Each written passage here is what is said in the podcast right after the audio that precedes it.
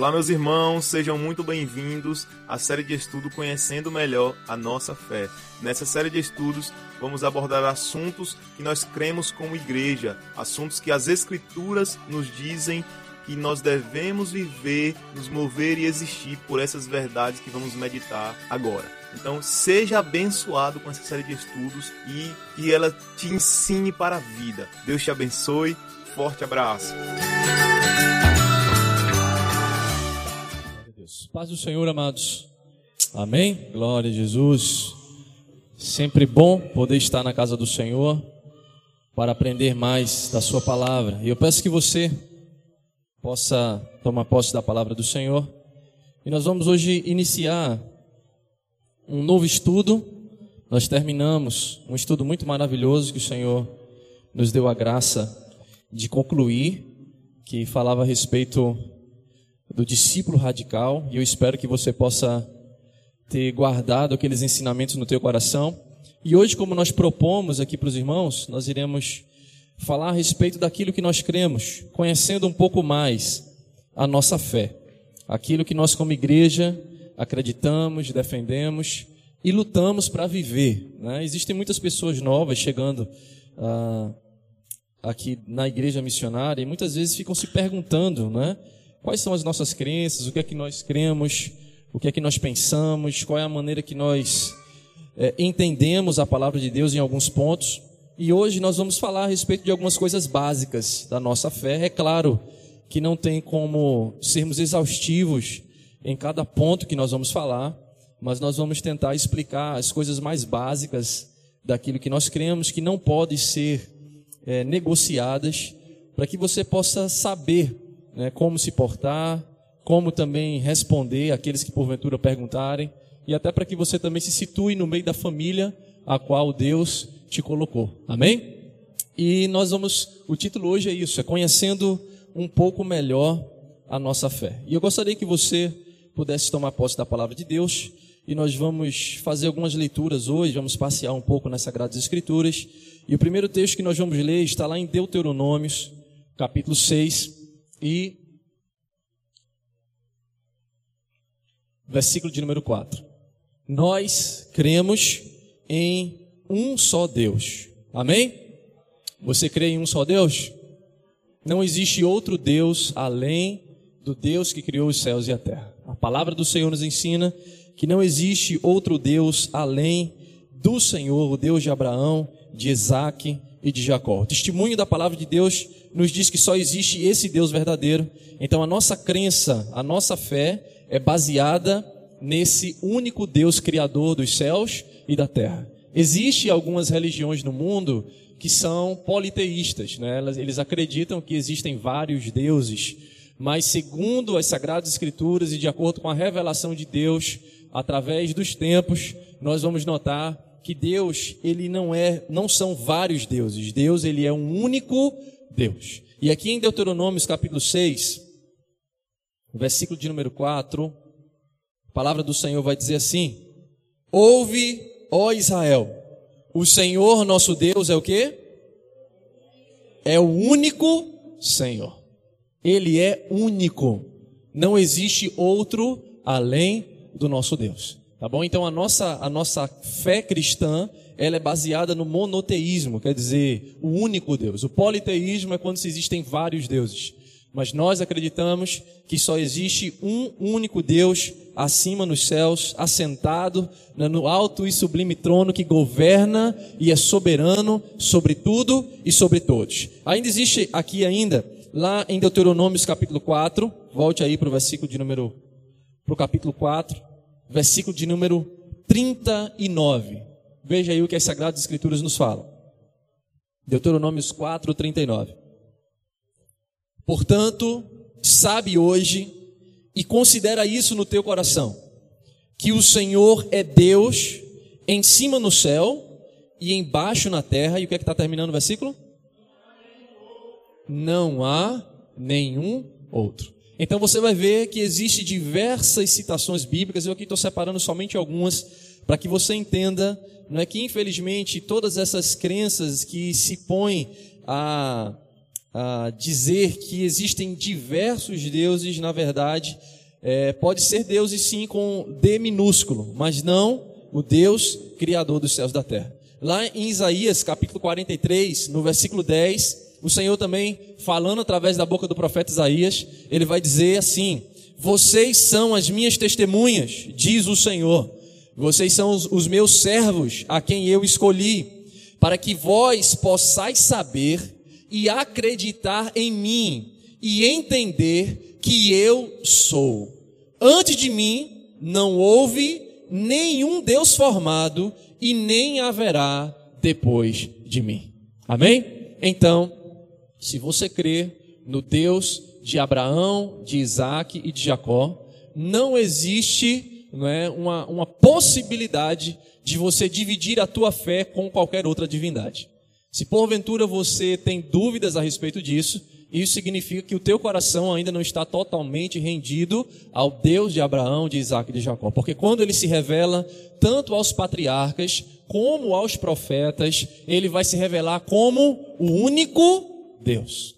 Não existe dois ou três ou quatro. Existe somente um que criou os céus e a terra. Então, a nossa fé, ela é baseada nisso, nesse princípio de um único Deus criador e sustentador de todas as coisas. Eu sei que talvez a maioria de vocês não tenha dúvida a respeito disso, porque nós já vemos, já estamos crescendo em uma cultura que nos ensina isso, né? A nossa cultura aqui, ela já nos ensina essa questão do único Deus, com exceção dos indígenas, né? Os indígenas, eles eles eles cultuam aí praticamente a natureza, né? Porém, a nossa cultura brasileira em si, na sua maior parte, nós já temos esse, esse conhecimento e esse entendimento de um único Deus. Porém, isso não é uma certeza absoluta em todos os locais da face da terra. Existem muitas culturas politeístas, mas nós precisamos entender que se realmente o ser humano deseja servir ao Deus de Abraão, se ele crê que Jesus Cristo, ele é o caminho, a verdade e a vida, e ninguém vai ao Pai a não ser por ele, não temos como dividir a nossa fé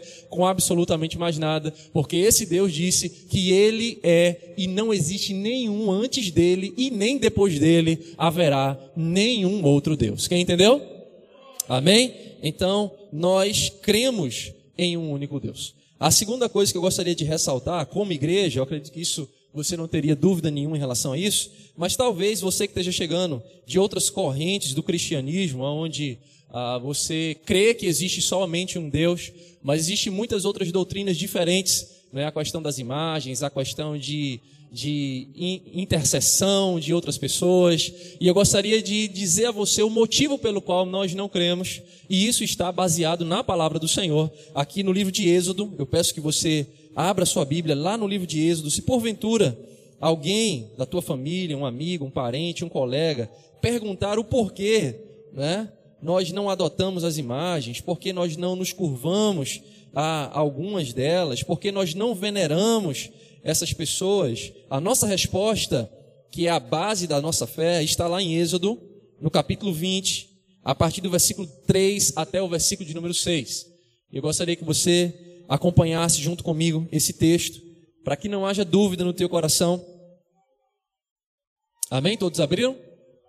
É, Êxodo, capítulo 20, do verso 3 ao verso 6, diz assim: Não terás outros deuses diante de mim não farás para ti nenhuma imagem de escultura ou qualquer semelhança de alguma coisa que está em cima no céu, ou que está embaixo na terra, ou que está na água debaixo da terra.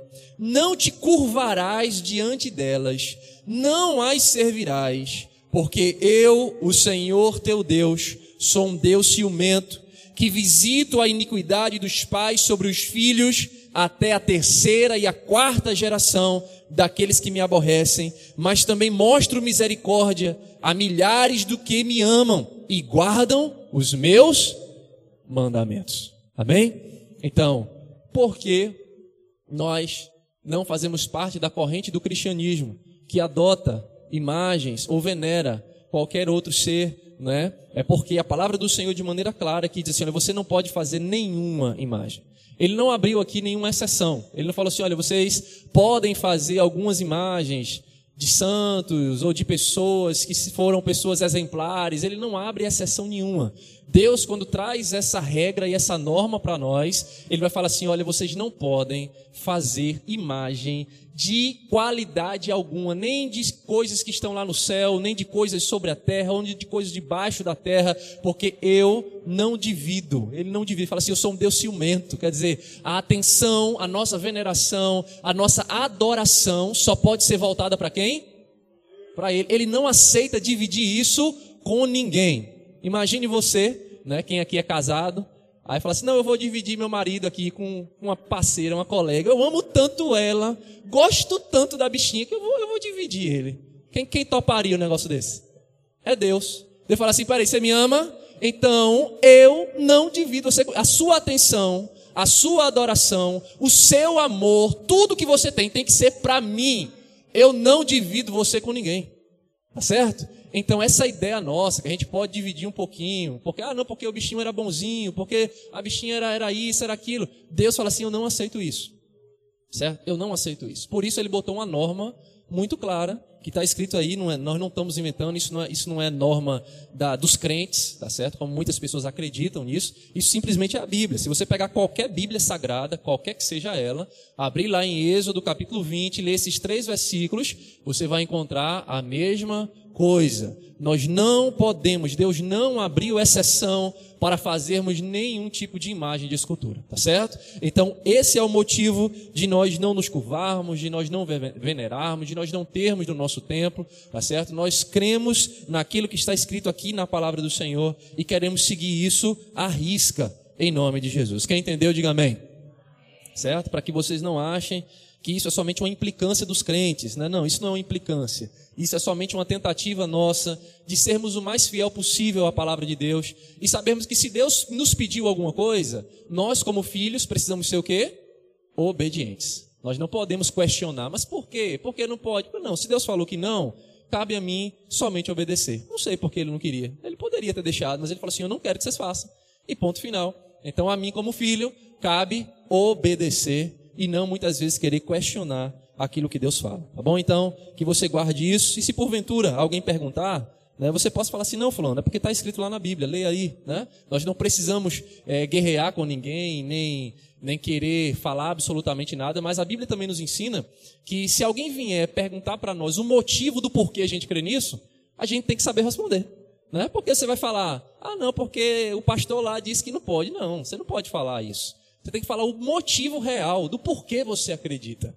Por que, que você vive dessa forma? Por que você não faz certas coisas? E você tem que dizer o motivo e a razão. E a única razão que pode fazer com que eu e você venhamos a deixar de fazer algumas coisas ou fazer algumas coisas é se Deus nos mandar.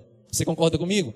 Se eu chegar aqui do nada, inventando uma regra, tá certo? Você nunca viu na Bíblia, ninguém nunca falou, mas eu chego aqui do nada com uma ideia mirabolante, digo assim: você agora é obrigado a fazer isso.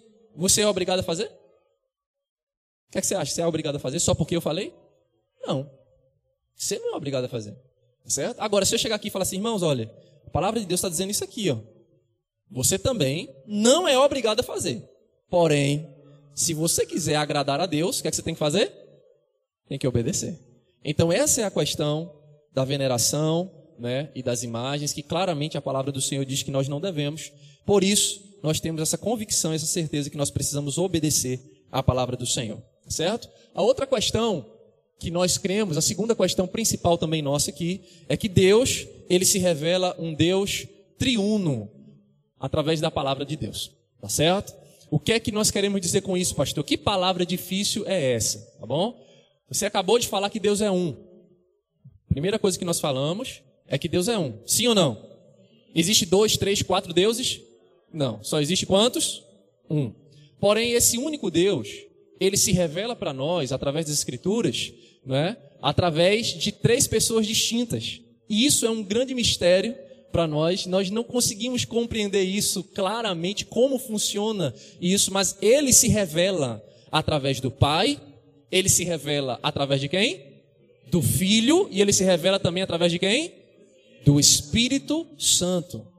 Tem muita gente que fica brigando, e, e tem muitas pessoas, às vezes, que fica né, querendo é, ter disputas teológicas em relação a isso, Eu não entro nesse campo de disputas teológicas, tá certo? Eu luto para viver aquilo que a palavra do Senhor nos diz. E existem alguns textos que eu quero ressaltar para você aqui, né, que vai mostrar que esse único Deus, um único Deus, ele vai se mostrar para nós nessas três pessoas. Ele vai se mostrar para nós de uma forma através do Pai, ele vai se mostrar para nós de uma outra forma, como um Salvador através do Filho, e ele vai se mostrar para nós também como o Espírito Santo que convence e que cela e que nos capacita a viver uma vida que ele deseja para cada um de nós. Como isso pode acontecer? É a mesma pergunta se você falasse para mim e falasse assim, pastor, de onde é que Deus veio? Eu ia ter como responder isso para você? Existe alguém na face da terra que pode falar assim: Eu sei o endereço de Deus onde ele morava antes de aparecer. Tem, esse, tem esse, essa pessoa que tem essa condição de responder isso? Não. Da mesma forma, é querer pedir a um ser limitado como nós explicar a essência da manifestação do caráter de Deus. Isso para nós é impossível. Nós vamos chegar naquele campo da fé, que a palavra do Senhor vai dizer assim: olha, sem fé é impossível agradar a Deus. Então, ou você crê, ou então você não crê. Bom, não existe outra forma. Ou nós cremos nesse Deus que se revelou e falou que ele é assim, ou então nós vamos falar assim: não, eu não acredito nisso e pronto, vou ver minha vida de qualquer jeito, ou acreditando em qualquer outra divindade. Mas o Deus das Sagradas Escrituras, o Deus que se manifestou através de Jesus Cristo, o Deus que falou assim: Eu vou mandar o Espírito Santo para estar com vocês todos os dias até a consumação dos séculos. Ele se revela na palavra do Senhor, nos ensinando isso. Eles dividem, eles são três pessoas distintas, mas que possuem a mesma natureza e a mesma essência. Uma comunhão que nós não temos condições de discernir como realmente funciona. Tá bom? Mas eu quero ler aqui na palavra do Senhor esse mistério, para não ficar somente nas minhas palavras, eu quero que você leia, eu queria que todo mundo agora abrisse a Bíblia, porque isso é realmente algo que foge à nossa compreensão, mas eu quero que você veja que está na palavra de Deus. Foi isso que ele disse que era. E cabe a nós, ou nós crermos, ou nós é, afastarmos essa ideia e vivermos a vida que nós queremos viver. Veja lá, 1 Pedro, capítulo de número 1, versículo de número 2 aqui vai falar de maneira clara que o Pai, ele é Deus. Certo? O Pai é Deus. 1 Pedro, capítulo 1, versículo 2. Diz assim: Eleitos segundo a presciência de Deus, quem? Então ele está falando que o Pai é quem? Deus. Ele está falando claramente aí. Nós fomos eleitos segundo a presciência de Deus. Aí ele bota o Pai através da santificação do Espírito, para a obediência e a aspersão do sangue de Jesus Cristo. Graça e paz vos sejam multiplicadas. Então, Pedro claramente vai pegar essa figura da Trindade, o Pai, e vai dizer: o Pai é Deus. Eu quero que você abra comigo agora lá em João, porque João, agora, ele vai dizer que o Filho é Deus. É, o mistério é grande, gente. Abra aí em João 1, Versículo 1. Esse, esse versículo aí é muito conhecido, tá bom? E diz assim: No princípio era quem? A palavra, em outras traduções vai dizer o verbo. E o verbo estava com quem? E o verbo era o quê? Quem é o verbo? Lembra que tem outro versículo que vai dizer: E o verbo se fez carne e habitou. Então o verbo é quem? Jesus, o Filho, e João está dizendo que o Filho é o quê? Deus. O Verbo, a palavra, estava no princípio com Deus o Pai, e ele também era quem? Deus. Então, a segunda pessoa dessa manifestação da divindade, do Deus Criador, é o Filho, ele diz assim: o Filho é Deus. E agora, lá no livro de Atos dos Apóstolos, no capítulo de número 5, vai dizer que o Espírito Santo, a terceira figura da Trindade, ele também é Deus. Atos, capítulo 5, e nós vamos ler o versículo 3 e o versículo 4. Tá bom? Atos 5, versículo 3 e versículo 4 diz assim: Mas Pedro disse para Ananias: Por que Satanás encheu o teu coração para que você mentisse para quem? Quer dizer, Pedro está dizendo que, que Ananias mentiu para quem? para o Espírito Santo e retivesses parte do valor. Preste agora atenção no versículo 4. Se você guardasse o valor, não era teu? E depois de você vender, não se tratava do seu próprio poder? Porque você concebeu essa coisa no teu coração? Você não mentiu aos homens, mas você mentiu a quem? Mas no versículo 3 diz que Pedro mentiu para quem? E aí depois, ou oh Pedro, perdão, Ananias. Ananias mentiu para o Espírito Santo. E aí Pedro depois fala assim: Você não mentiu para nenhum homem, não. Você mentiu para Deus. Então ele vai e pega a terceira pessoa da Trindade e vai dizer assim: O Espírito Santo é o próprio Deus. Como isso vai funcionar, gente, vai muito além do nosso entendimento. Nós não temos né, a compreensão de como isso funciona. Mas eu costumo sempre falar e reconhecer diante de qualquer pessoa que me ouve que nós não temos todas as respostas.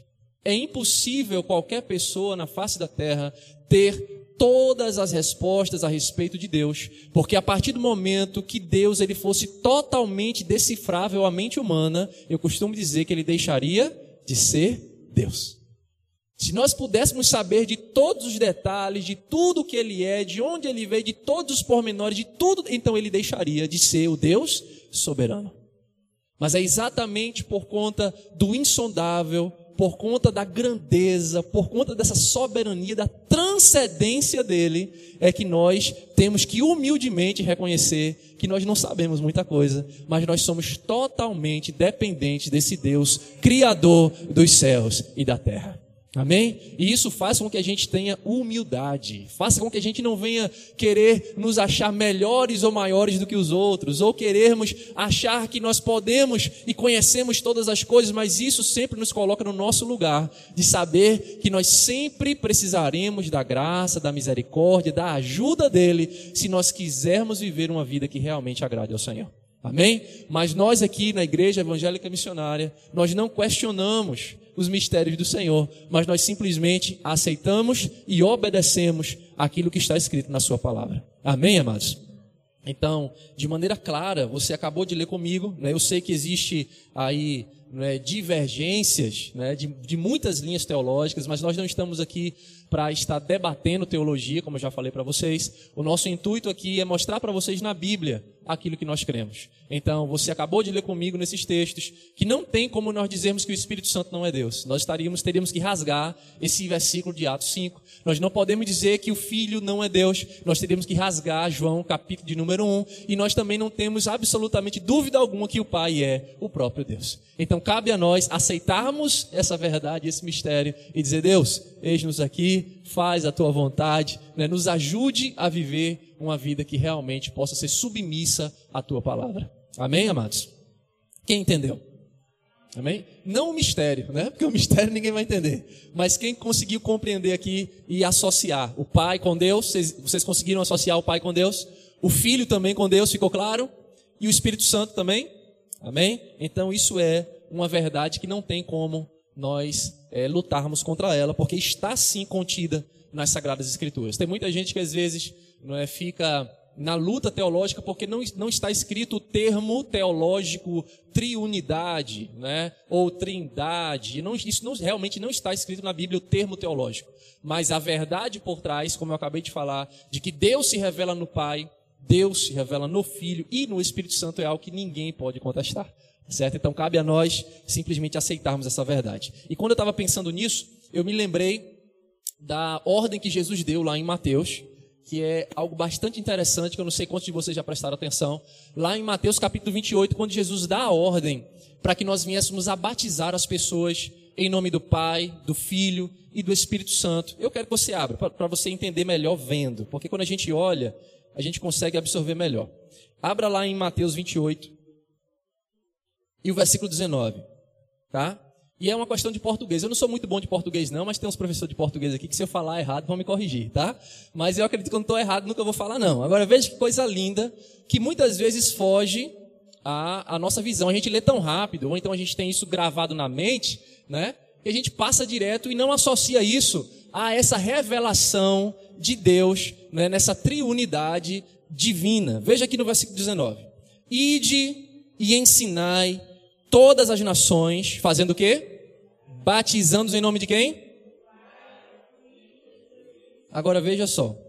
Note aí na sua Bíblia, nome está no plural ou no singular? No singular. Isso significa que as outras palavras que vêm depois está se referindo a mais de uma pessoa ou a uma pessoa? A uma pessoa. Então veja, se fosse mais de um, teria que estar aí o quê? No plural. Você vai batizar nos nomes do Pai, do Filho e do Espírito Santo. Isso significaria o quê? Que a concordância estaria correta no plural, porque tem três pessoas. Mas quando você está falando nome no singular, você está falando só de o quê? De uma única pessoa. Então, o Pai, o Filho e o Espírito não são três, são o quê? Uma só pessoa. Isso aí é português, tá? Isso aqui é um português. Estou errado, professora? Tá bom? Se tivesse que ser plural, se fosse mais de um, tinha que estar no plural. Nomes tinha que estar um Szinho no final. Nomes, porque estaria é, sendo referindo a três pessoas. Como o nome está no singular, ele está se referindo somente a um. Como esse mistério funciona, não sei ele explicar. Eu só sei que assim que é. Tanto é que você vai ver que o próprio Jesus, quando vai falar a respeito dele, do Pai e do Espírito, ele vai se retratar como uma única pessoa, sendo que manifestada em três. Quem entendeu, diga amém. Glória a Jesus. Então, quando a gente vai ver esses pequenos detalhes, não tem como a gente fugir dessa verdade que esse ser infinito e maravilhoso aprove a ele, né, se revelar a nós dessa forma em nome de Jesus. Posso ouvir um amém? Então, glória a Deus. Vamos lá agora para a terceira verdade que nós cremos, tá certo? Que é Deus, ele é o criador e ele também é o sustentador de todas as coisas. Quem concorda com isso? A gente está vivendo em um tempo que cada vez mais essa verdade quer ser desfeita. Né? Apesar que não é nada novo, isso não é nada novo. Porém, a cada dia que se passa, quanto mais os tempos vão se passando, mais ah, vai se difundindo a ideia de que isso é totalmente ultrapassado. Né? Nós vivemos no, no pensamento de que o mundo ele veio de uma evolução de milhões e milhões de anos, né? e que foi uma mera obra do acaso.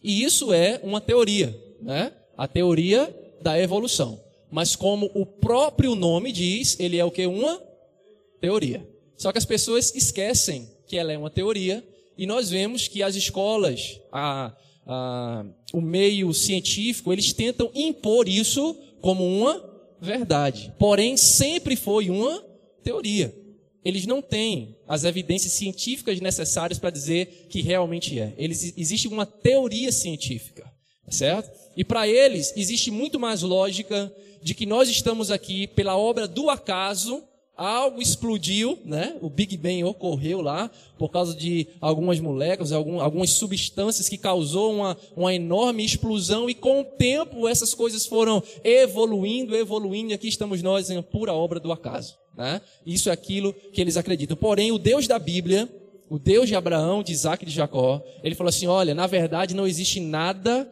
como obra do acaso. Fui eu que criei todas as coisas. Amém? Então Deus, ele é o Criador. Tá bom? Se você né, jovem, principalmente os mais jovens, né, que estão aí, a gente está sempre procurando estudar, né, crescer, a gente vai ser bombardeado de todos os lados por esse pensamento. Se você se vê tentado a acreditar nisso, então eu vou te dar uma notícia bem radical e você precisa tomar uma decisão né, urgente aí na tua vida. Não tem como você conciliar esse pensamento com o Deus que você diz que serve. Você tem que escolher o que você tem que acreditar. Ou você crê que Deus criou, ou você crê que nós somos totalmente obra do acaso. E se você crê nisso, então Deus não existe. Porque toda tentativa da ciência nada mais é do que tentar explicar todas as coisas pelo meio material e excluir totalmente tudo o que é transcendental e divino. Essa tem sido a tendência e a, e a, e a luta da ciência. Porém, nós temos visto que, mesmo com o passar do tempo, com toda a tecnologia, com toda a ciência, com todos os estudos, eles não conseguem chegar a essa conclusão e nem conseguem ter uma, uma evidência científica que prove o contrário de que realmente existe um ser criador de todas as coisas. Tá bom? Então, nós precisamos nos posicionar. E como cristãos que nós somos, nós não podemos de maneira nenhuma negociar essa verdade. Deus, Ele é o Criador de todas as coisas. Posso ouvir um amém? Certo? Então, isso é uma verdade fundamental da Bíblia, da fé cristã, e nós não podemos negociar isso. Nós não estamos aqui pelo acaso. Abra sua Bíblia em Gênesis, capítulo 1, e vamos ler. Eu sei que todo mundo conhece, mas somente para reforçar e fortalecer a tua fé. Gênesis 1, versículo 1 e versículo 2. Vai dizer assim: No princípio, Deus criou o quê? Aleluia. Então, no início, o que, é que aconteceu no início? Deus criando os céus e a terra. Tá certo? A maneira como Deus fez, se Deus usou uma explosão para criar, pode, pode até ter sido.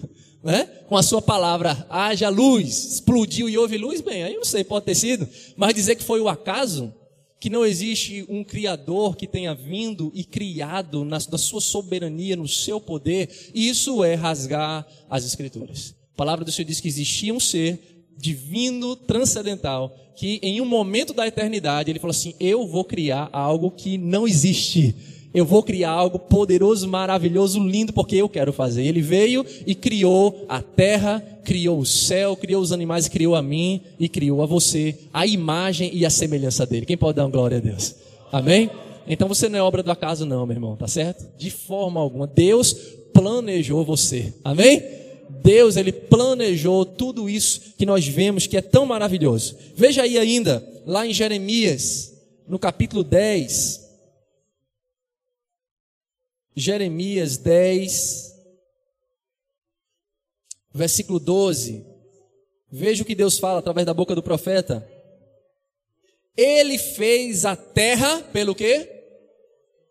Ele estabeleceu o mundo pela sua e ele estendeu os céus pelo seu discernimento. Olha que coisa linda. Ele fez a terra pelo poder dele, estabeleceu o mundo na sabedoria dele. Então, foi ele que criou todas as coisas. Tá certo? Foi em um momento ele planejou tudo isso e fez com que tudo isso funcionasse. Certo? E não sei quantos de vocês já leram um artigo, faz muito tempo que eu li esse artigo, não tem nem como eu reproduzir ele de maneira fiel para vocês, mas eu me recordo que o que ele tentava falar é que cada detalhe da natureza foi feito friamente calculado. Se qualquer coisa tivesse saído do lugar por um centímetro sequer, um milímetro sequer, não funcionaria. Não funcionaria. Teria que ser exatamente da forma que é. Porque se não fosse, daria tudo errado. Então, como isso pode ser obra da casa? Isso é obra de uma engenharia tão tremenda, tão linda, que foge à nossa compreensão. Certo? Precisa-se ter uma mente pensante por trás de todas essas coisas, porque cada detalhe que existe é impossível ser obra do acaso. Tem que ser algo muito bem feito, muito bem pensado, para que funcione tudo extremamente bem. Tá bom? Então você lê aqui quando Deus usa Jeremias, ele vai falar para Jeremias que ele pensou, foi a sabedoria dele que instituiu isso, e nós precisamos crer nessa verdade. Diga, irmão Giovanni. Pastor, só para acrescentar aqui o que estamos falando, é, eu, por esses dias eu estava lendo uma frase de um teólogo e estadista holandês chamado Abraham Kuyper. E nas escritas dele ele falou o seguinte, que não há um centímetro quadrado deste mundo do qual Cristo não possa dizer é meu. Amém. Nem um centímetro quadrado. Amém. Glória a Deus. Amém, gente? Glória a Jesus. Eu quero ler ainda para a gente terminar essa parte você entender que ele é criador.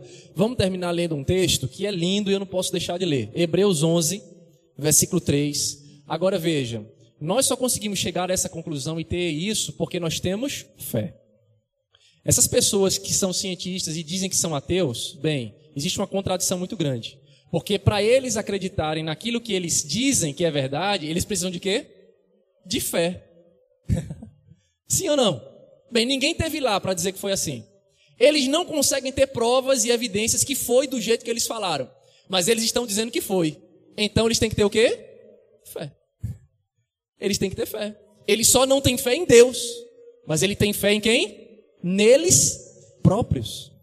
Gente, pare para pensar comigo. É só a gente botar o tic-tac para funcionar. E vocês vão chegar à mesma conclusão. Eles precisam de fé.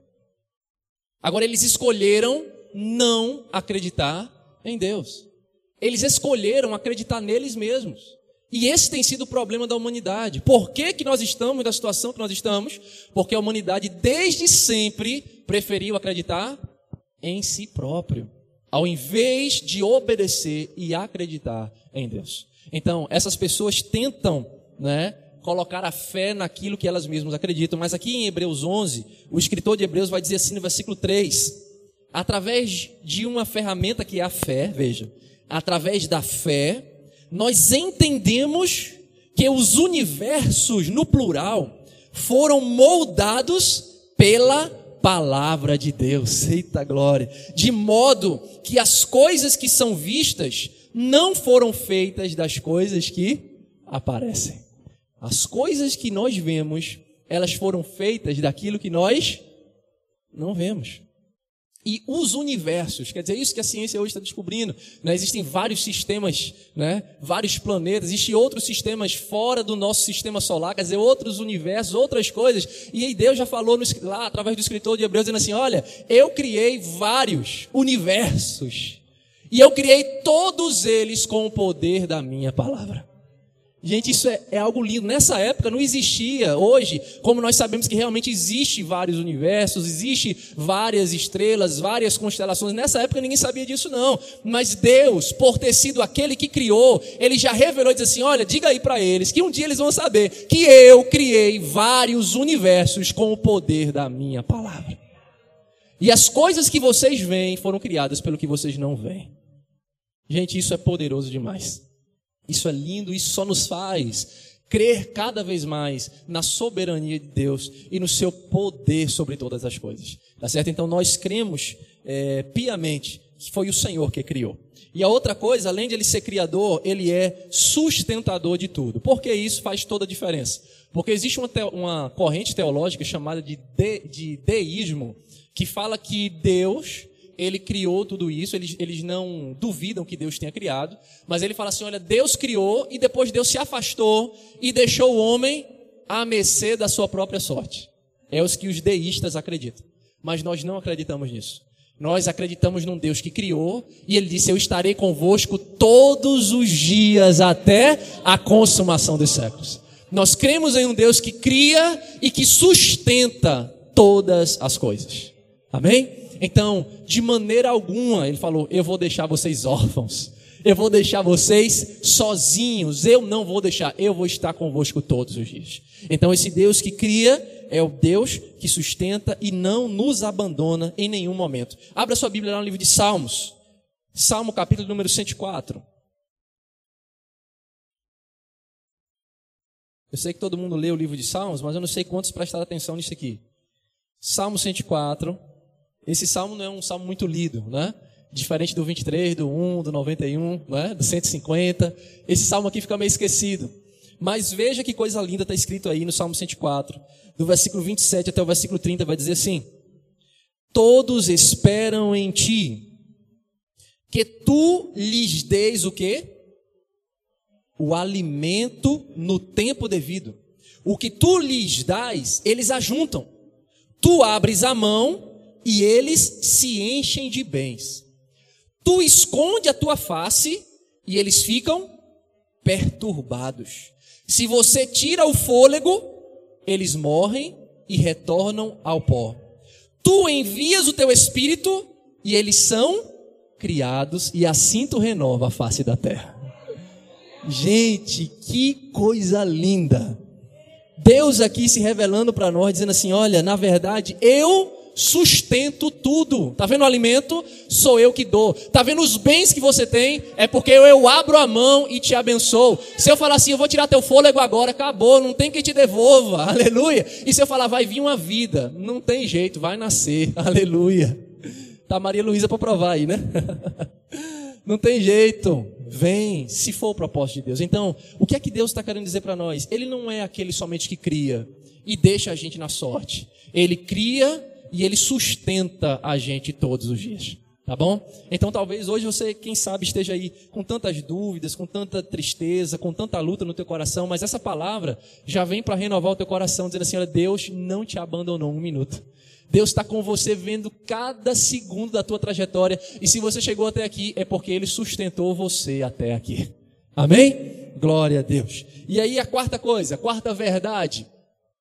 A quarta verdade é que Jesus, ele é o único e o suficiente Salvador. Quem crê, diga glória a Jesus. Amém? Como assim, pastor? Porque único, único a palavra, ela já vai falar, não tem outro, tá certo? O único, a, a única forma de nós podermos ser salvos é através da pessoa de Jesus Cristo, do sacrifício de Jesus Cristo na cruz do Calvário. Não existe nenhuma outra maneira de um homem chegar até Deus. E isso não é uma invenção dos crentes, mais uma vez, eu vou deixar isso bem claro. Da mesma maneira como eu falei para vocês a respeito das imagens, não é uma invenção, ah, porque os crentes querem ser diferente. Não, está escrito e você leu comigo. E da mesma maneira, não é porque falar, ah, não, só os crentes querem ser o certo. Não, não tem nada a ver com a gente. Tem a ver com o que Deus falou. E Deus falou uma coisa que eu quero que você leia comigo, por favor. E se ele falou, quem sou eu para dizer o contrário? Abra sua Bíblia em João, por favor. Veja o que está escrito aí. João, de novo, o Evangelho, capítulo 14, versículo 6. Veja, leia comigo, tá bom? E você vai entender porque isso são palavras de Jesus Cristo. E é um versículo que todo mundo já ouviu em algum momento, tá? Vamos ler todo mundo bem forte? Quem abriu? E disse-lhe Jesus: Eu sou o caminho, a verdade e a vida. Nenhum homem vem ao Pai senão. Bem, é uma invenção da gente? Quem foi que falou isso? Jesus. Ele falou assim: Olha, vocês querem voltar a ter comunhão com o Pai? Então, o único jeito. Ele falou assim: Olha, eu sou um dos jeitos eu sou uma das maneiras. Ele não falou isso. Ele falou o único, a única maneira de você novamente ter contato com aquele que criou, com aquele que sustenta tudo, é se vocês vierem através de mim. Então ele é o único Salvador. Por isso que não tem nenhuma outra forma, certo? Nenhum outro meio de chegar até Deus. E a gente vai falar mais na frente de outra coisa que nós acreditamos, que a nossa salvação, ela vem por, pelo meio da fé somente. Tá certo? É um dos pilares dos reformadores que eles lutaram para trazer essas verdades novamente, para nos ensinar que não é por nossos esforços, ou por outros caminhos, ou por alguém falar que vai te dar o perdão, ou te garantir um terreno no céu, ou você vai fazer alguma coisa e, e Deus vai escrever seu nome. Não existe isso. A única maneira de chegarmos a Deus é através da fé no sacrifício de Jesus Cristo. E você acabou de ler comigo isso aqui em João 14, versículo 6, mas eu ainda quero reforçar isso, e eu quero que você abra novamente no livro de Hebreus, no capítulo 5, versículo 9.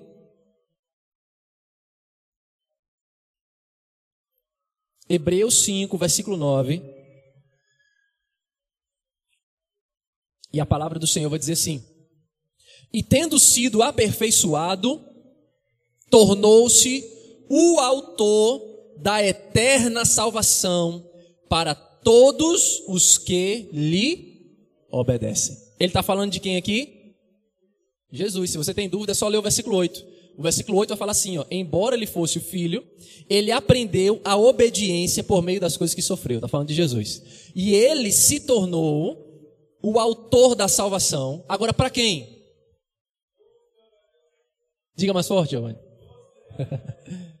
então você vai ver o que? A salvação está em Jesus, mas a salvação vai ser concedida somente para quem? para todos que o obedecem.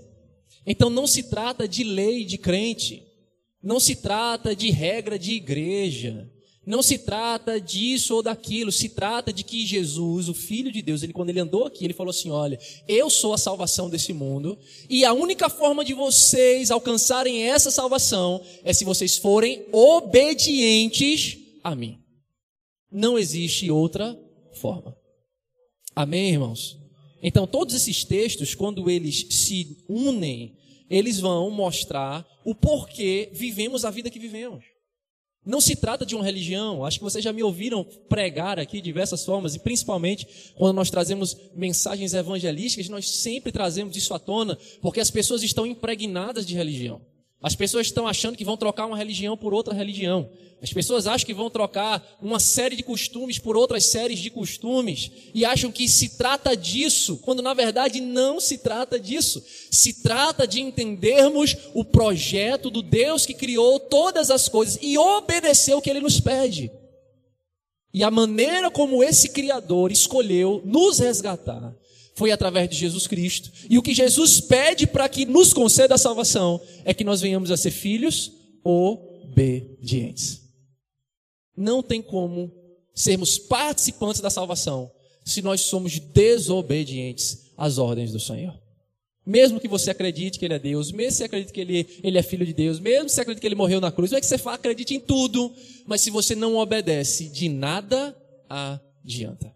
Nós só somos participantes se nós formos obedientes à Sua palavra. Quem entendeu, diga amém. Certo?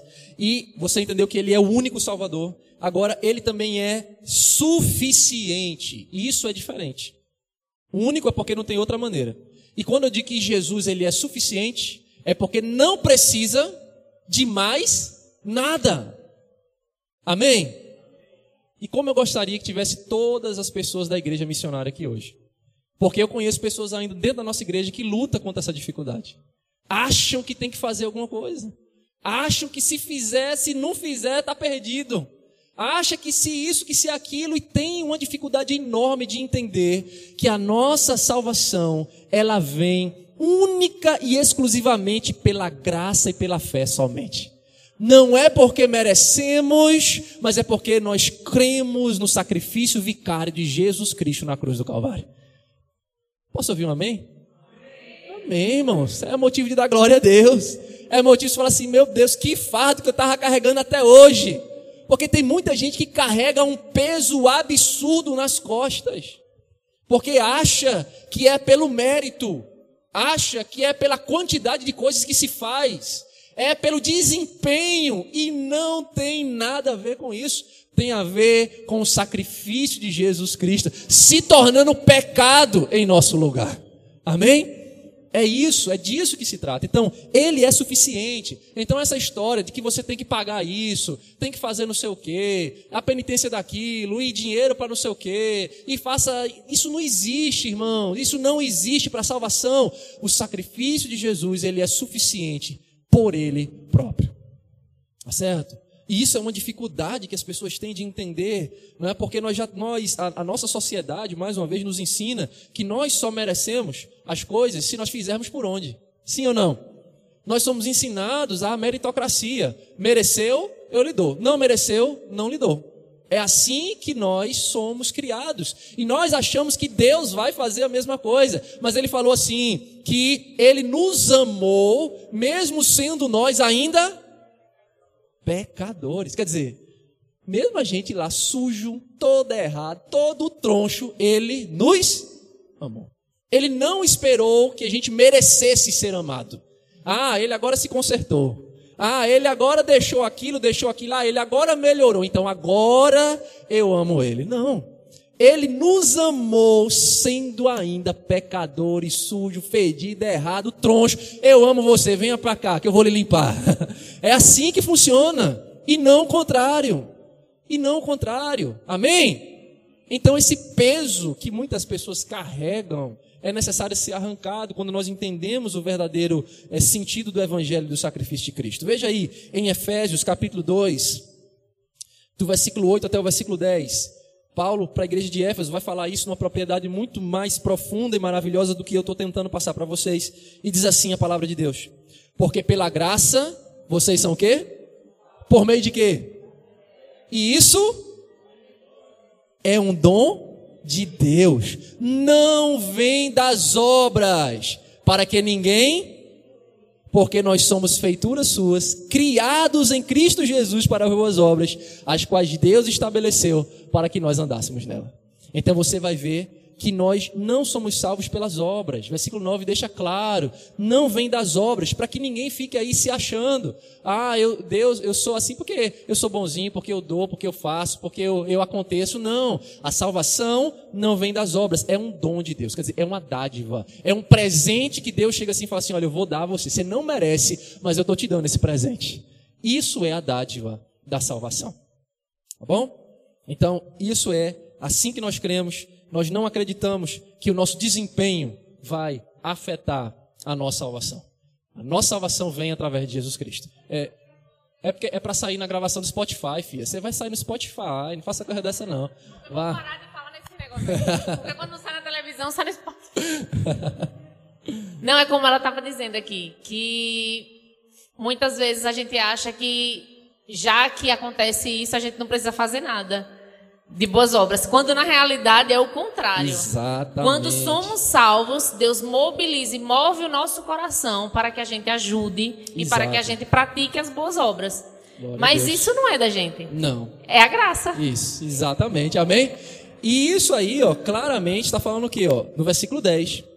Nós somos feituras de Jesus, quer dizer, nós somos criados para as boas obras. Quer dizer, a partir do momento que nós somos salvos, a partir do momento que o Senhor vem e nos chama, ele agora fala: "Pronto, filho, tô te salvando, tô te limpando, agora eu vou te botar aqui, ó, faça". Aí a gente agora vai começar a fazer porque ele colocou isso em nós. Nós vamos começar agora a ser bondosos, amáveis, generosos, por quê? Porque ele põe isso no nosso coração. E não são essas coisas que vão nos salvar.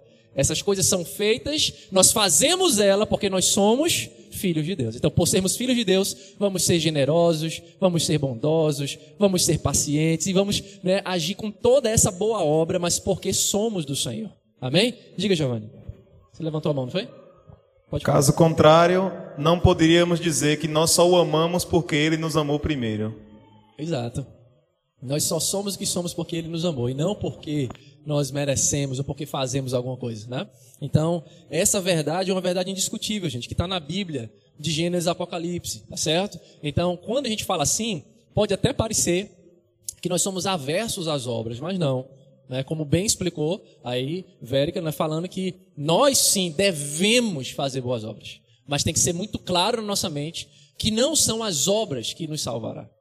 Quem vai nos salvar é o sacrifício de Jesus Cristo. Tá bom? Isso precisa ser. Você levantou a mão? Oh, sim, pensei que você tinha levantado. Amém. Vamos lá. Vamos agora para a quinta, a quinta questão. A quinta verdade que nós acreditamos. O Espírito Santo, ele faz o quê? Convence, ele intercede e ele também capacita. Tá bom? Você nota que eu falei do Pai, né, falei agora de Jesus e agora nós vamos falar a respeito do Espírito Santo. Todos nós sabemos agora que é a, a manifestação de Deus, do único Deus, o Deus de Abraão, de Isaac e de Jacó. Mas o Espírito Santo, né, a terceira pessoa, ele vai, é o único que pode mudar a mente do homem. Você concorda comigo? Todo mundo está aqui porque em algum momento Deus, através do Espírito Santo, ele fez o quê? Convenceu a nossa mente. Ele convenceu que nós precisávamos nos achegar. Porque quantas vezes você já foi tentado a ser convencido por pessoas? Hein? Até os cristãos mais antigos aqui, aqueles que já têm uma boa caminhada com Deus, na época que nós ainda não éramos. Muita gente tentou convencer você. Tentou ou não tentou? Conseguiu? não consegue. Não consegue.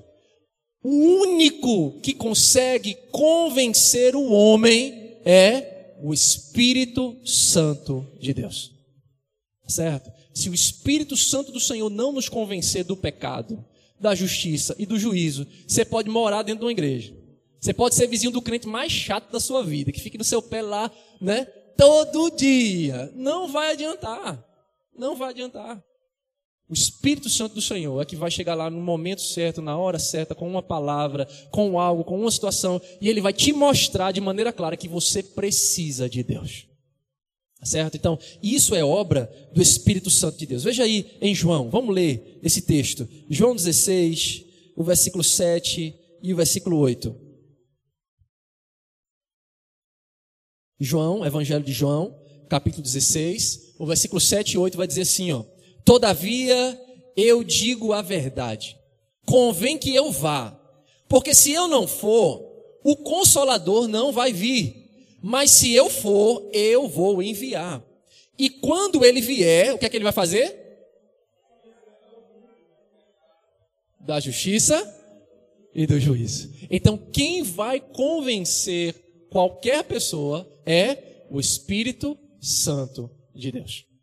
Tá bom? Então, por isso, por esse motivo, que nós precisamos sempre pregar. Nós precisamos sempre falar do amor do Senhor. Nós precisamos sempre orar pelas pessoas, porque nós não sabemos em que momento, ou em que, em que hora, ou se aquela pessoa vai ser convencida ou não, não nos cabe. Cabe a nós a tarefa da pregação, para que o Espírito de Deus possa convencer aquela alma de que eles precisam da graça salvadora de Jesus Cristo. Tá certo? Então, diferente de alguns que acreditam, ah, não, já que Deus é que convence, então não precisa fazer nada. Vamos ficar aqui somente louvando, se for de ser, vai ser. E isso você está quebrando o princípio que a palavra do Senhor diz o quê? Ide por todo mundo, pregai o evangelho a quem? A toda criatura, o ide para a igreja. A tarefa do convencimento já não nos cabe. E se a pessoa vai ser convencida ou não também, não nos cabe. O que cabe a nós é obedecermos, irmos e pregar o evangelho e orarmos para que esse Espírito Santo venha e convença o homem do pecado, da justiça e do juízo. Quem entendeu? Amém? A segunda coisa, esse mesmo Espírito, ele é o nosso intercessor. Abra sua Bíblia em Romanos, capítulo 8, versículo 26. E como nós estamos falando a respeito de intercessão, é necessário, né, porque dentro de algumas vertentes do cristianismo, acredita-se que nós podemos ter outros intercessores diante de Deus. Né? E claramente a palavra do Senhor, ela vai nos dizer a respeito de duas pessoas que são os intercessores nossos diante do Pai. Quem são essas pessoas? Diga mais alto, Vanessa.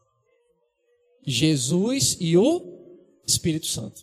Certo? E nós vamos ler esses dois versículos. É claro, né? Aí você pode falar, não, pastor, todos nós somos intercessores. Sim, somos intercessores uns dos outros, é claro que somos. E o Senhor nos põe para orar uns pelos outros. Tanto é que Tiago diz lá, em Tiago 5,16, que nós devemos orar uns pelos outros para que nós venhamos a sarar, e a oração do justo pode muito em seus efeitos. Mas nós estamos falando a respeito de um outro nível de intercessão né? Aquele que as pessoas acham que pode ir até diante de Deus e falar assim, olha, olhe por favor, olhe por fulano lá, porque fulano assim assado, né? Então tem algumas correntes do cristianismo que acreditam que existem outras pessoas que têm esse livre acesso. Mas a palavra de Deus vai deixar claro para nós que somente duas pessoas têm esse, esse acesso, tá? E esse acesso está aqui. A primeira delas é o Espírito Santo, que em Romanos 8, 26 vai dizer assim: semelhantemente, o Espírito também faz o quê? Nos ajuda nas nossas fraquezas, porque nós não sabemos o que devemos orar como convém. Mas o próprio Espírito, ele faz o quê? Intercede por nós com gemidos que não podem ser proferidos. Então, o Espírito Santo de Deus, que é o próprio Deus, intercede ao Pai por cada um de nós. E a outra pessoa que também faz parte dessa trindade maravilhosa, e por isso ele tem toda a liberdade de chegar diante do Pai para falar, é quem? O Filho. Porque só existe três pessoas nessa comunhão: é o Pai, o Filho e o Espírito. E os únicos que podem chegar ao Pai para pedir qualquer coisa é quem? Os dois que têm livre acesso. É o Filho e o próprio Espírito Santo. E aqui, em 1 João, lá no finalzinho da Bíblia, 1 João, capítulo 2, versículo 1, vai dizer: Meus filhinhos, estas coisas eu vos escrevo, para que vocês não pequem. E se algum homem pecar, nós temos um advogado com o Pai. Quem é esse? Eita glória. O que é que o, que é que o advogado faz? Ele vai intermediar o negócio. Não, juiz, espera aí, juiz. Não, não, por favor. Olha, é, é, não é inocente, coitado. Não, leve, leve em consideração. O advogado fica ali no meio né, intercedendo ao juiz para que o juiz não venha e faça o que tem que fazer. Não é verdade? Então, as pessoas que podem interceder por nós são essas duas pessoas: o Espírito Santo e Jesus Cristo. Diga, Vanessa, o microfone. No livro de Hebreus, capítulo 7, o versículo 25 deixa esse, esse ofício de Jesus bem mais claro. Pode ler. Dizendo assim: Portanto, ele também é capaz de salvar perfeitamente os que vêm a Deus por ele, pois vive sempre para interceder por eles. Oh, glória. Amém. De uma maneira mais clara, né? usando realmente o termo intercessor. Então, claramente, na palavra de Deus, você pode folhear e ler a Bíblia de Gênesis e Apocalipse.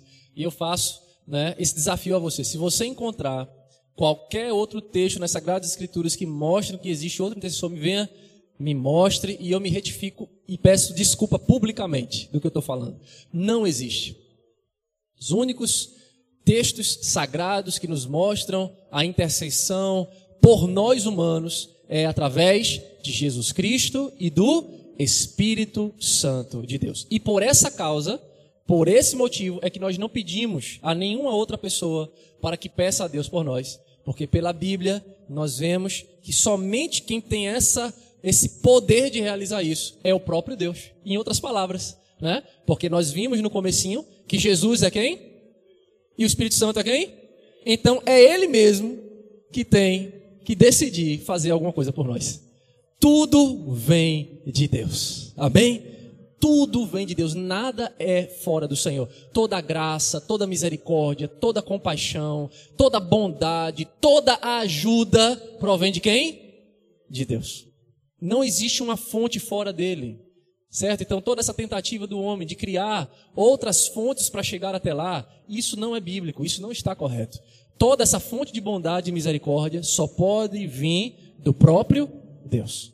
E todos os homens, santos, quem quer que seja, depende dessa bondade do próprio Deus. Amém? Vocês entenderam, gente?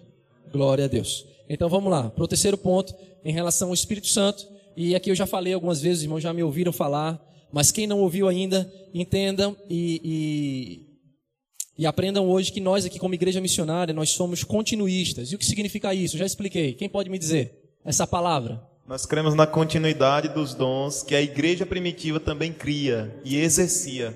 Amém. Amém. Certo? Então nós cremos que Deus, através do seu espírito, ele continua agindo no nosso meio da mesma forma. Deus ele não mudou, tá bom? Então tudo aquilo que ele capacitou a igreja a realizar, ele continua a capacitar essa igreja a fazer também e todas as outras igrejas que são igrejas do Senhor, ele também vai capacitar da mesma forma né? Independente se creem ou não, mas o Senhor sempre vai capacitar através do seu Espírito Santo. Tá bom? Então, nós acreditamos na diversidade dos dons, nós acreditamos na diversidade dos ministérios e tudo isso concedido pelo Espírito Santo, agora com um único objetivo: para a glória de Deus e para edificação da igreja.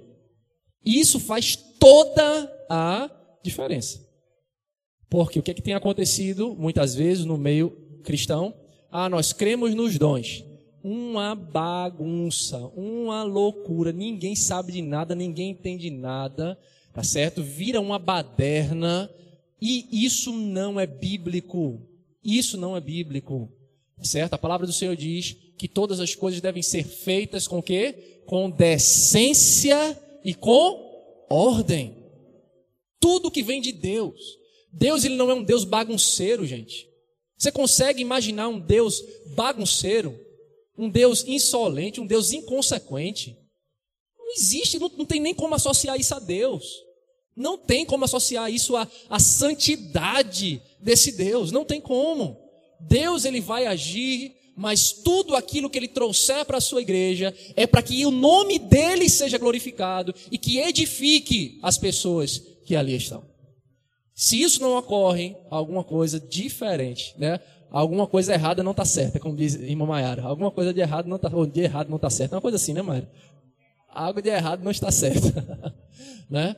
Então, precisamos ter esse, essa compreensão, tá bom? Eu não vou ler aqui todo o texto, mas eu peço que você anote, se você quer saber onde fica a base para essa nossa fé e o porquê nós defendemos isso, praticamente lá no livro de 1 Coríntios, capítulo 12. Você vai pegar o livro de 1 Coríntios e ler o capítulo 12 todinho em casa, tá certo? É um capítulo de 31 versículos, não é muito grande, mas ele aqui vai dizer, aqui, eu vou ler somente alguns para que você entenda. Aqui no versículo 4. Existe diversidade de dons, mas o Espírito é o mesmo. Existe diferentes ministérios, mas o Senhor é o mesmo. Existe diversidade de operação, mas o mesmo Deus é o que vai operar tudo em todos. A manifestação do Espírito é dada a cada um para o proveito comum. Note as normas. Quando o Espírito Santo vem e capacita para algo, não é para o seu proveito, é para o proveito de todos, da comunidade. Se isso não traz proveito para todos, alguma coisa está errada. Tá bom? Então eu não vou é, entrar a profundo nisso, a gente vai entrar para outra doutrina, né? Que é só isso aqui dá pano para manga. Tá bom? E quem sabe a gente pode destrinchar isso outro dia. Mas eu gostaria que você entendesse que nossa igreja, nós somos sim, cremos na manifestação dos dons do Senhor, mas tudo de maneira decente, tudo de maneira com ordem, para que o nome do Senhor seja glorificado.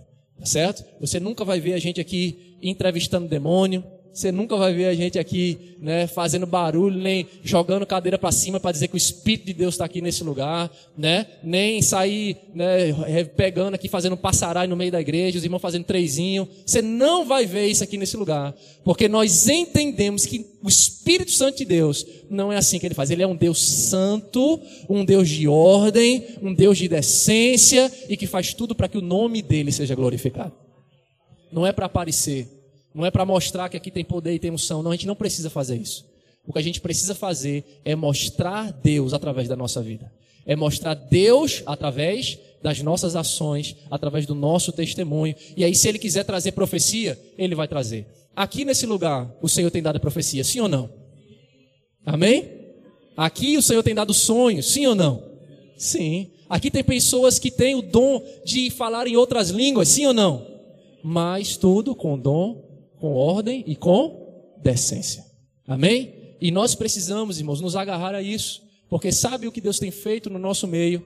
É muito da, dessa nossa é, luta de vivermos essa verdade, de não irmos para os extremos, mas de vivermos baseado na palavra de Deus. Tá bom? Porque tem muita gente que vai sedento à procura de Deus e quando entram em determinados lugares se escandalizam. Se escandalizam certo? Mas quando nós estamos lutando para que o Senhor estabeleça nessa cidade um local onde as pessoas venham, sintam a presença do Espírito, sintam o toque do Espírito Santo, sintam o abraço de Deus, mas também entendam de maneira racional o que Deus está falando. Porque a Bíblia vai nos dizer que o nosso culto, ele deve ser o quê? Vocês não sabem esse versículo não foi fraco demais. Racional. Ele não falou que o nosso culto deve ser emocional. Ele não falou isso. Nosso culto não é emocional. O nosso culto é racional. O que eu faço, eu sei porque eu faço aquilo. Eu não perdi os meus sensos. Não sei. O que foi que aconteceu? Isso não é de Deus. O que foi? Onde é que eu estou? Meu Deus, o que é? Não. O Espírito de Deus, ele me traz entendimento. Ele me traz clareza. Amém? Quer falar, Marta? Oh, eu pensei que você tinha levantado a mão. Amém? Então, amados, nós lutamos aqui para viver esse evangelho, um evangelho simples, mas um evangelho que mostre o equilíbrio, tá certo? O equilíbrio da palavra de Deus. A palavra do Senhor vem nos trazer essa temperança, tá bom? E esse tempero adequado, nem salgado demais, nem soço, mas temperado. Amém? É isso que nós estamos lutando para viver e ser, em nome de Jesus. Então vamos lá. É, a outra coisa que nós cremos, a Bíblia, ela é o quê? Por que, que eu coloquei isso aí, gente? Parece ser algo tão simples, né?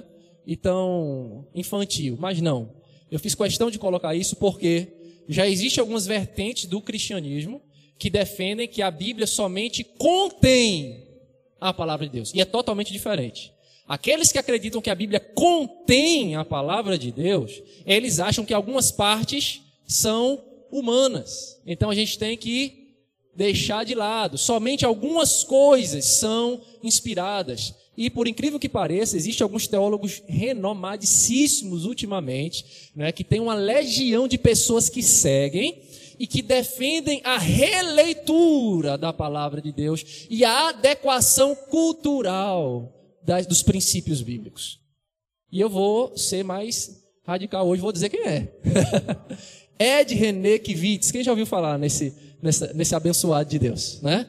É um camarada que tem um conhecimento absurdo, extremamente inteligente, né? Um pastor extremamente inteligente, com uma oratória fora do comum, mas que infelizmente está se perdendo em algumas coisas. E é necessário que a gente traga a, a nossa mente, amados, que não importa o quão eloquente, o quão influente, né, essas pessoas possam ser, nós precisamos sempre o que nos manter aonde?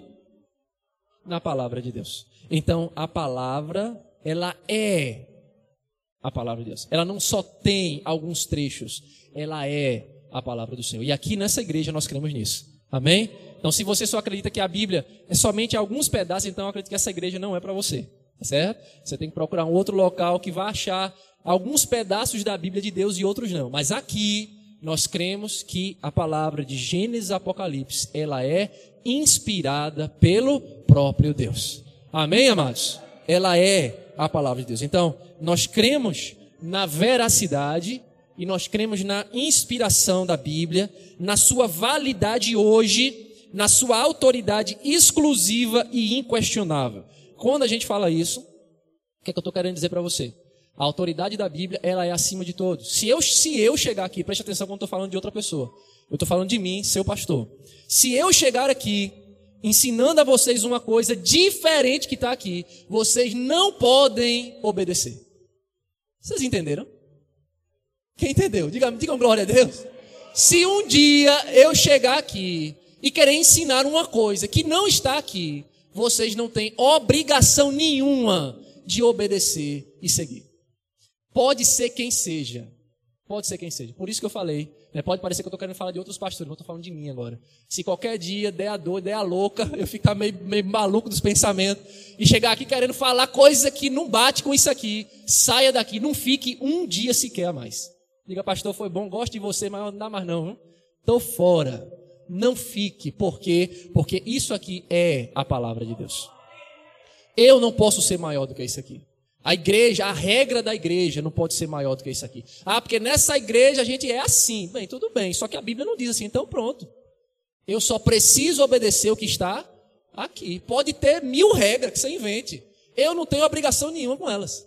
A minha obrigação é somente com o que está aqui. Se não está aqui, você obedece se quiser, meu amigo. Eu não obedeço. E eu encorajo vocês a também não obedecer. Somente se submeta ao que for da palavra do Senhor Jesus. Amém? Diga, velho. Agora, um dos problemas que a gente mais tem enfrentado é que ultimamente, a gente, ultimamente não, né? Há algum tempo nós nos tornamos crentes preguiçosos. Verdade. Que muitas vezes eu chego em, em alguns lugares assim e as pessoas preferem ouvir a palavra pelo celular. Aí o pastor dá aquela palavra, que é aquela coisa toda. Mas a pessoa não se preocupa de ir ali examinar o que está escrito na palavra. Se é aquilo mesmo. Né? Exatamente. Igual um dia desse eu estava vendo no Instagram uma menina dando uma mensagem mesmo, e essa menina era. Eu, olhando assim, eu digo, essa é do reteté. E ela dizendo assim que é, a igreja que Cristo tinha deixado era determinada igreja. Eita. Que não existia é, é, igreja protestante, alguma coisa assim, sabe? Sim. E todo mundo ia, era, era uma, uma verdadeira catástrofe, assim. Todo Uhum. mundo gritava e, e de acordo com aquela. Agora ninguém examina na palavra. Onde é que está escrito Será na palavra que tá isso? isso mesmo? Exato. É, sabe? Onde é que está escrito isso na palavra? Isso. E as pessoas têm preguiça, simplesmente têm preguiça e fica na Agora o que eu achei mais interessante era que ela dizia que a igreja que Cristo deixou é a igreja dela, que o protestantismo não existia e tinha uma música gospel no fundo. Eu digo, viva a ironia, né? Eu não entendi nadinha. A incoerência, né? Totalmente incoerente. Então, você vai notar, gente, isso que Vérica pontuou é muito importante. Nós não podemos nos alimentar por terceiros só, gente. É, com isso, entenda, né? Para a gente posicionar tanto que Vérica está falando que eu estou concordando com ela, e você entender também a nossa posição. Eu não estou dizendo a você que você não pode ouvir uma mensagem, por favor. Não estou falando isso, que você não pode botar no YouTube escutar uma mensagem que edifique, um- uma pessoa que é uma bênção. Eu não estou falando isso, porque realmente somos muito abençoados por diversas pessoas, homens e mulheres de Deus. O que está sendo dito aqui é que você ouça tudo e leve tudo para onde? Para a Bíblia. Você precisa ouvir tudo e reter o quê? O que é bom. Você tem que lançar o que não presta fora. E como é que você vai ter essa condição de poder identificar o que é bom e o que não é? Conhecendo a Bíblia. Se você não conhecer, vai acontecer o que aconteceu com a multidão lá.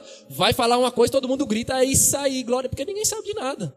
O que falou, todo mundo aceita. Então, eu só vou entender que não é se eu sei o que a Bíblia fala. Né? Diga, Nicolas. É só para deixar claro o que a menina falou que poderia até ter adoradores em outros lugares, só que em espírito e verdade só nessa determinada igreja por causa da Eucaristia. Eita Deus. Olha. Veja, já é um outro ensinamento, né? Onde está na Bíblia, eu não sei isso. É, né? Então, assim, é algo que a gente precisa é, ter cuidado. E uma outra coisa que eu falo para vocês. A gente vai chegar lá, a gente vai chegar lá, mas eu vou acabar me adiantando, né? Não, não vou me adiantar, não. Não, não vou me adiantar, não. A gente vai chegar lá. É a questão do exclusivismo. A questão do exclusivismo, que eu sempre, eu, eu, eu bato muito nessa tecla, porque essa questão do exclusivismo nos põe em uma situação delicada. Todas as pessoas que defendem, vamos dizer, imagine que nós aqui, Igreja Evangélica Missionária, e a gente começasse a ensinar, olhe, só vai ser salvo se tiver na igreja missionária. Viramos uma seita. Nós viramos uma seita. Porque com que autoridade eu posso dizer que Deus não vai salvar outra pessoa que não esteja aqui dentro? Não é verdade? Qual a autoridade que eu tenho? Aonde a Bíblia me diz que eu tenho o poder de dizer que todo mundo que não está aqui vai para o inferno? Como é que eu posso falar isso? Não podemos, ninguém na face da terra tem esse poder, meus amados. Então, a partir do momento que qualquer igreja, qualquer uma, entenda isso, eu estou generalizando mesmo agora, estou botando tudo no mesmo saco. Qualquer uma que se levantar para dizer só é essa daqui, já está perdido. Se perdeu, já foi, acabou-se. Entendeu? Então, é, por que às vezes nós nos afastamos de alguns grupos religiosos exatamente por conta disso. Porque esses grupos, eles tomam a salvação para eles. É a gente, é do nosso jeito, é da nossa maneira, e se não for assim, está todo mundo no inferno. Então não tem diálogo. Não existe diálogo com essas pessoas. Tá certo? E aqui nós estamos tomando o lugar de Deus. Então, essa pessoa já caiu numa heresia absurda. Tá certo? Diga, mamãe. Pastor, só queria voltar um pouquinho atrás. Quando o senhor falou que se o senhor pregar algo que não esteja Sim. dentro da palavra que tipo o, o, irmão pode ir embora, né? Eu posso isso, ir embora. Isso, isso. É, quando acontece isso, você não sabe que acontece em outros lugares, geralmente eles acabam usando também Deuteronômio 13, 17, né, onde fala Sim. que tem que obedecer aos pastores, ou seja, eles criam uma doutrina isso. deles próprios e ainda usa base bíblica, texto bíblico, para justificar aquilo e oprimir mesmo, na verdade, né? Exato, Marta. A, os irmãos. Então é só dar uma voltinha lá no. Mas, pegando esse gancho que Marta tá falando, eu vou. Eu vou eu acho que estou pegando pesado hoje, né, gente? Depois vocês me digam, viu? Acho que eu não vou botar isso no Spotify, não, senão eu vou apedrejar a igreja. vou quebrar as lâmpadas, derrubar a porta ali já já ali. Olha só. Quem foi que usou essa artimanha? Sim ou não? Satanás chegou lá no Éden e ele, ele usou o que para enganar Adão e Eva? Deus falou assim, assim, assim, assado. Infelizmente, pessoas que têm responsabilidade como eu tenho, se utilizam de artifício para benefício próprio. Essas pessoas, meus irmãos, não têm ideia do julgamento de Deus. Ou, ou talvez tenha ideia e não tenha temor. Porque se houvesse temor, meu amigo, isso é a pior coisa que um ser humano pode fazer, é tentar usar Deus para benefício próprio. Tá certo? Então, assim, infelizmente, Marta, isso é muito comum. Mas para nós é, terminarmos essa questão da Bíblia como palavra de Deus, eu quero ler com você 2 Timóteo 3, versículo 16. 2 Timóteo 3,16. Para que você não tenha dúvida nenhuma que a palavra toda, ela é a palavra de Deus, não somente algum, alguns trechos dela, tá bom? Diz assim: Toda a escritura ela é dada pela inspiração de Deus. Se a gente parasse aí, já estava explicado. Está dizendo que toda a escritura ela foi dada por inspiração de Deus, não é somente um pedaço.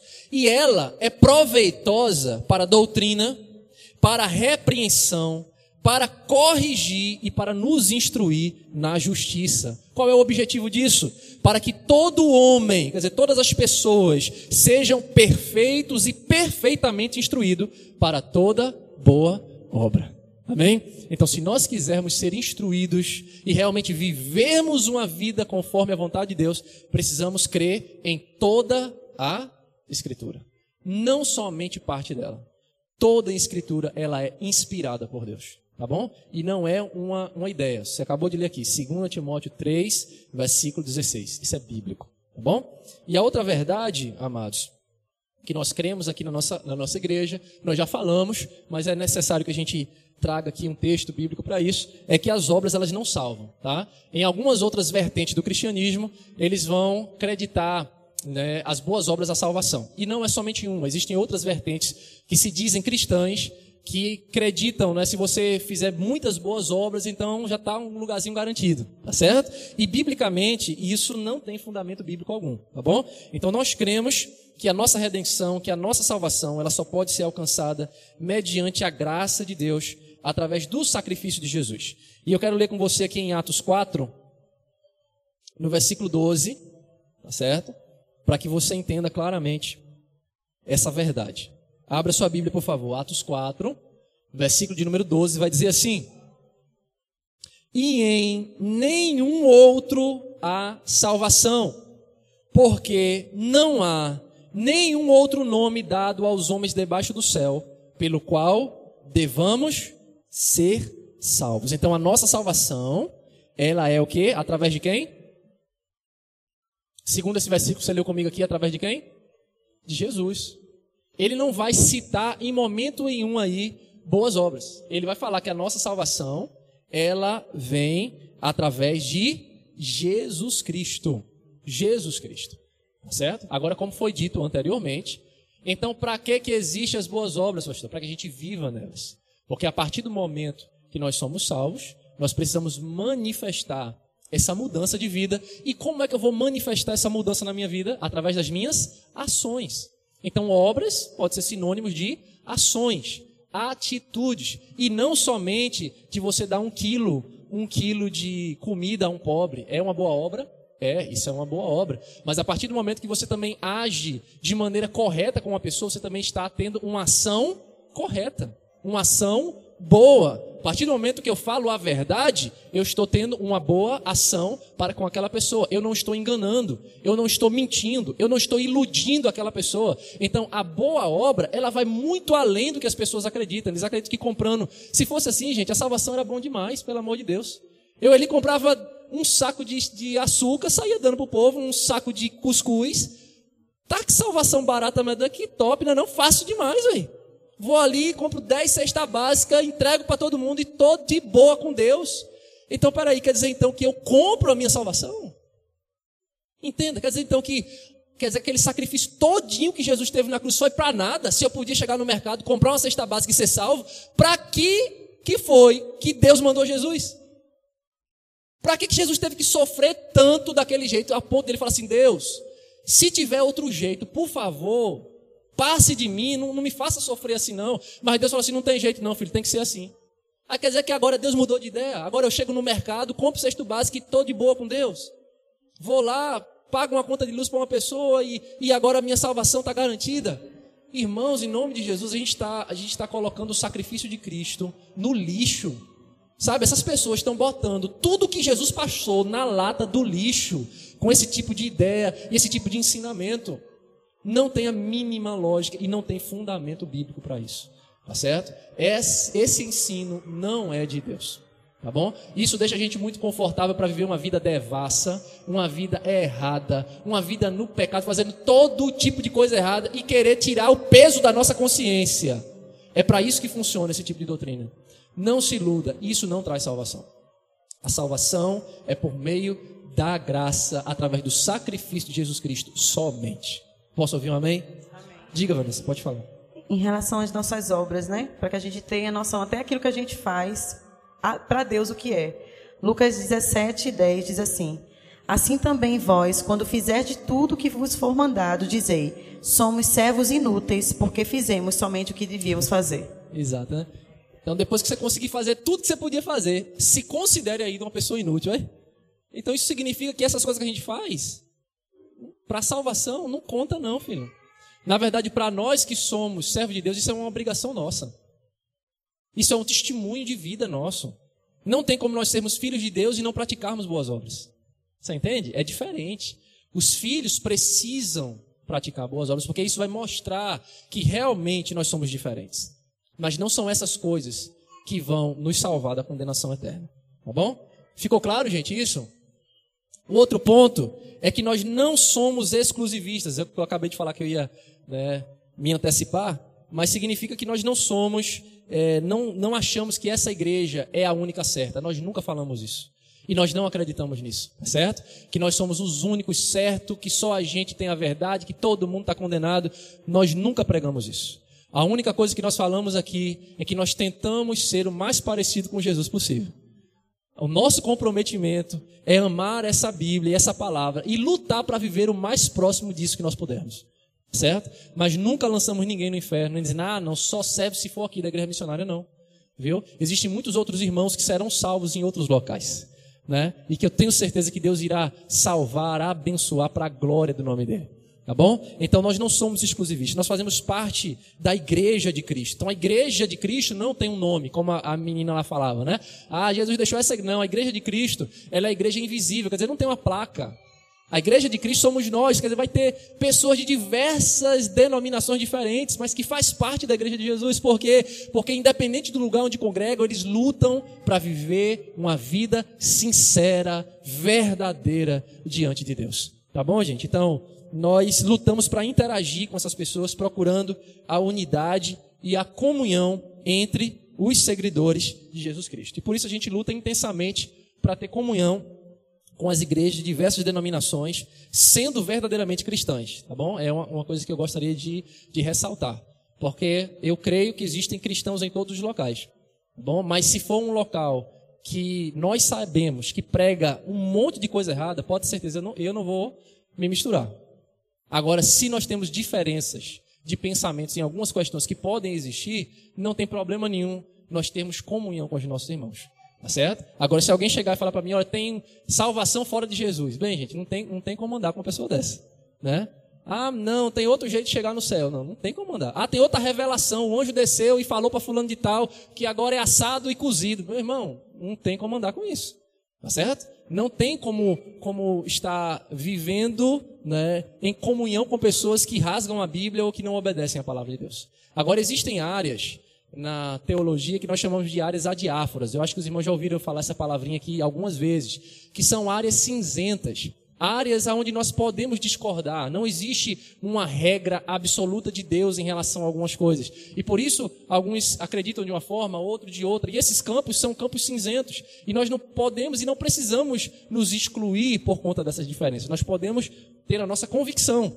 Mas isso não quer dizer que o outro irmão necessariamente esteja errado por discordar de nós. Então, essas diferenças são totalmente superáveis, totalmente né, aceitas, e nós devemos respeitar essas diferenças. Nós só não podemos aceitar aquilo que vai contrário à palavra de Deus. Então, isso não pode haver comunhão entre luz e trevas. É isso que a Bíblia fala. Não tem como haver comunhão. Quem entendeu? Certo? Mas, tirando isso, nós cremos que a salvação não está limitada a uma instituição. Certo? Não é a instituição que salva. Não é o nome da igreja que salva. Muitas pessoas serão salvas em diferentes igrejas, em diferentes locais, em diferentes pensamentos, né? Mas crendo que Jesus é o único caminho, a verdade e a vida, e ninguém vai ao Pai se não for por Ele, muitas pessoas alcançarão a graça e a misericórdia do Senhor. Tá bom? E uma outra coisa importante para eu falar para vocês, a gente já está terminando, tá? É que nós não somos supersessionistas. Misericórdia, pastor, que palavra é essa? Isso significa que nós não somos adeptos da teologia da substituição. O que é isso, pastor? É aquele, aquele ensino que diz que a igreja substituiu o povo de Israel povo de Israel agora foi substituído pela igreja, praticamente foi anulado. Israel agora já não existe mais, agora é a igreja. Nós não cremos nisso, tá certo? Não cremos. Nós cremos que dentro do plano de Deus, Israel continua tendo o seu plano e o seu projeto específico para o povo de Israel, tá certo? Nós acreditamos e também cremos que a igreja, Deus tem um projeto e um plano para a igreja também, tá certo? Então é muito é, necessário a gente falar isso. Pode ser que isso não não acrescente muito para a maioria, mas para aqueles que gostam de estudar, né, já fiquem sabendo que aqui nós não substituímos Israel. Nós acreditamos que Deus tem um propósito e um projeto para o povo de Israel. Tá certo? Tanto é que a gente estava lá na casa, de, na, na chácara de Patrícia e, e, e Vixe, misericórdia, Rosivaldo, ia chamar de Roberval, ué. Tô com saudade do meu sogro, aí, tô com saudade do meu sogro. né? Rosivaldo e Patrícia. E Marta me mostrou uma, uma, uma reportagem falando a respeito dessa, dessa guerra que está acontecendo na Ucrânia, e, entre Ucrânia e Rússia, né? E um fato profético acontecendo, né? Exatamente com relação ao povo de Israel. Existem 180 mil judeus ucranianos que estão retornando para Jerusalém. Isso aí é profético, gente, tá? Mas só vai entender isso, né? Quem realmente entende que Deus tem um plano para Israel. Quem acha que Israel foi substituído vai passar por isso aí e nem vai ver um sinal de que Jesus está assim, ó, na porta, já pertinho chega mais uma profecia se cumprindo. Então nós acreditamos piamente que o Senhor continua com o seu projeto, né, com o povo de Israel e ele não substituiu isso. E eu quero trazer um texto para embasar isso, para não ficar somente nessas palavras teológicas. Você fala assim, pastor, eu entendi, mas aonde é que eu acho isso na Bíblia? Tem certeza que a igreja não substituiu Israel? Abra sua Bíblia lá em Jeremias 31. E eu quero ler com você três versículos. Jeremias 31, eu vou ler o versículo 31, 35 e 36. Tá? E diz assim, ó, vê o que Deus fala na boca do profeta para o povo de Israel. Eis que vem dias, diz o Senhor, em que eu farei um novo pacto com a casa de Israel e com a casa de Judá. Não, o versículo 35 agora. Assim diz o Senhor, que dá o sol para a luz durante o dia, e as ordenanças da lua e das estrelas para a luz durante a noite, que divide o mar quando as suas ondas rugem. O Senhor dos exércitos é o seu nome. Se aquelas ordenanças se desviarem de diante de mim, diz o Senhor, então a semente de Israel também deixará de ser uma nação diante de mim para sempre. Ele está dizendo assim: olha, se mudar a ordem que eu dei para o sol, para as estrelas, para o mar, se isso aí conseguir mudar, então o plano que eu tenho para Israel vai mudar também. Tem como mudar? Você tem que dizer que você pode dizer que o dia é noite, a noite é dia? Você pode dizer que o sol é lua e a lua é sol? Você tem como evitar que as ondas do mar rujam? Não. Não tem como mudar o plano de Deus para com a nação de Israel. Certo? O pacto que ele fez com Israel continua sendo eterno. Nós fomos enxertados na oliveira. Nós não substituímos a oliveira. Fomos enxertados nela. Amém? Então é assim que nós cremos. Então nós lutamos para que nós possamos nos reaproximar do povo de Israel, olhar para Israel como um relógio de Deus, né? ver Israel como um relógio profético. Diga, Marta. Leu 37. O 37. Assim diz o Senhor: se o céu acima puder ser medido, se os alicerces da terra puderem ser explorados abaixo, então eu também vou rejeitar a semente de Israel por tudo o que eles fizeram, diz o Senhor. Tá vendo? Então não tem como rejeitar. Não tem como. Então, o pacto que Deus tem com Israel, ele é eterno, tá bom? Então, nós como igreja precisamos entender isso e nos aproximar da palavra do Senhor, nos aproximar do povo de Israel. Agora, eu coloquei algo interessante aqui para que você entenda de uma maneira clara. Nós não somos judaizantes. E que termo é esse, pastor? É aquele, aquele termo que quer fazer com que a igreja fique igual ao povo de Israel, né? Já já o pastor vem com kippah, já já o pastor vem com uma túnica, né? Deixa um, aqueles rolinhos no cabelo, não apara mais a barba, né? Aí começa a botar um monte de símbolo aqui. Não, nós não somos judaizantes. Nós não nós acreditamos que nós não precisamos né, nos adaptar à cultura do povo de Israel. Mas nós precisamos ter o povo de Israel, né, entender o que Deus tem na vida deles, como Deus tem um projeto e como esse projeto afeta a nós como igreja. Tá certo? E isso é uma realidade que não pode ser desassociada. Amém, gente? Então, para terminar, certo? Eu vou ler aqui com vocês isso que escrevi. Algumas pessoas vão se incomodar porque nós não temos um manual de doutrina ou um credo bem elaborado. Né? As igrejas históricas elas possuem um credo muito bem elaborado, né? E às vezes as pessoas perguntam, nós não temos esse credo tão bem elaborado, mas nós entendemos que o nosso manual de doutrinas ele é constituído pelos sagrados escritos do Antigo e do Novo Testamento.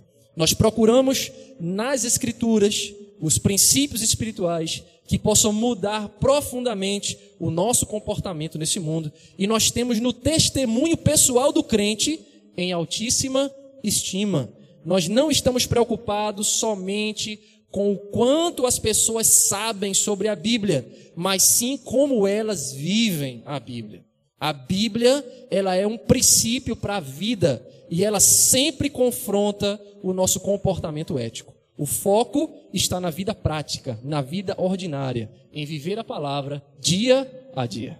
Amém? Esse é o projeto dessa igreja, é isso que nós cremos, é para isso que nós lutamos, e eu espero que você aqui nesse lugar possa aprender e crescer no conhecimento de Deus, tá bom? Hoje é o primeiro de muitos estudos que nós vamos fazer a respeito de algumas coisas. Se nós formos, se eu fosse destrinchar cada item desse aqui, eu acho que teria que ser uma, uma doutrina para cada ponto, tá bom? Então nós vamos pegar algumas coisas específicas e vamos falar mais a fundo com relação aos dons de línguas, com relação né, aos dons do Espírito Santo, os ministérios na igreja, como nós cremos que pode né, ser aplicado aqui na igreja, questão né, e tantas outras coisas que nós podemos ainda ir mais profundamente e explicar para vocês de maneira prática como nós cremos realmente né, é, é, na vida ordinária, como a gente vai poder colocar, aplicar isso no dia a dia, tá bom? Então, se você tiver alguma dúvida, eu gostaria de saber algo específico da igreja, pastor, será que a igreja crê nisso a igreja não é assim? Traga para mim os temas, tá bom? E eu vou procurar esmiuçar cada vez eles mais para trazer as respostas, para que você cada vez mais se sinta mais em casa, mais à vontade e juntos nós possamos crescer no conhecimento e na graça do Senhor Jesus. Amém? Muito obrigado por nos ouvir. Muito obrigado por chegar até aqui nesse estudo maravilhoso. Que Deus te abençoe e te dê direção, instrução e cada vez mais você cresça na graça e no conhecimento de Deus. Forte abraço.